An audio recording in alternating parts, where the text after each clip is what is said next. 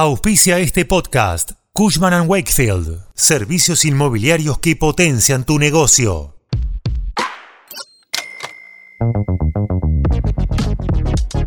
La semana pasada el presidente electo Javier Milei tuvo su primera conversación con la titular del Fondo Monetario Internacional. Le ratificó el plan para ajustar el gasto público y el programa monetario, justo en medio de la rediscusión del acuerdo que llevan adelante ya los equipos técnicos. Hoy te contamos todos los detalles. Cuando arranca el día, en el tren volviendo a casa o mientras salís a caminar, nosotros te contamos qué pasa y te hacemos la economía más fácil. Soy Fernando Bolán y esto es Economía al Día, el podcast de El Cronista. Seguinos en nuestro canal de Spotify y escuchanos todas las mañanas.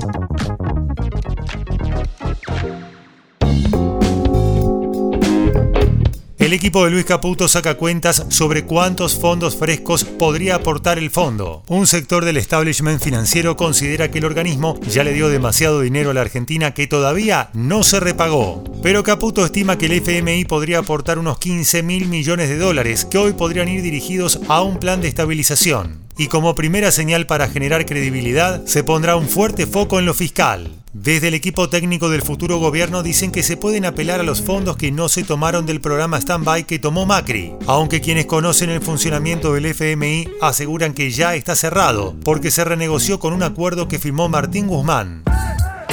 Pero sea que se renegocie el plan vigente o se concrete uno nuevo, Milei se deberá enfrentar a la ley Martín Guzmán, una especie de freno que dejó el ex ministro de Economía de Alberto Fernández. La ley indica principalmente que un nuevo endeudamiento debe ser aprobado por el Congreso y recalca que la emisión de deuda debe estar dentro de los márgenes de lo planteado en el presupuesto, aunque Milei arrancará la gestión sin un presupuesto aprobado, por lo que apuntaría a reasignaciones por decreto. Mientras tanto, el equipo del fondo continúa conversando con los asesores económicos del presidente electo. Su objetivo es claro, escuchar sus prioridades políticas. Por el momento no hay fecha para la séptima revisión. Desde el organismo dicen que para eso sería necesario determinar cómo se viene ejecutando el programa y la necesidad de políticas correctivas para garantizar sus objetivos. Según las últimas declaraciones de Milei, el programa con el FMI está caído y desde Washington aseguran que para determinar las nuevas metas seguirán siendo esenciales discusiones adicionales en los próximos días y semanas. Para el ex director por la Argentina ante el FMI, Héctor Torres, el directorio podría modificar un programa en curso, pero no uno cerrado como el stand-by. Todo está por verse.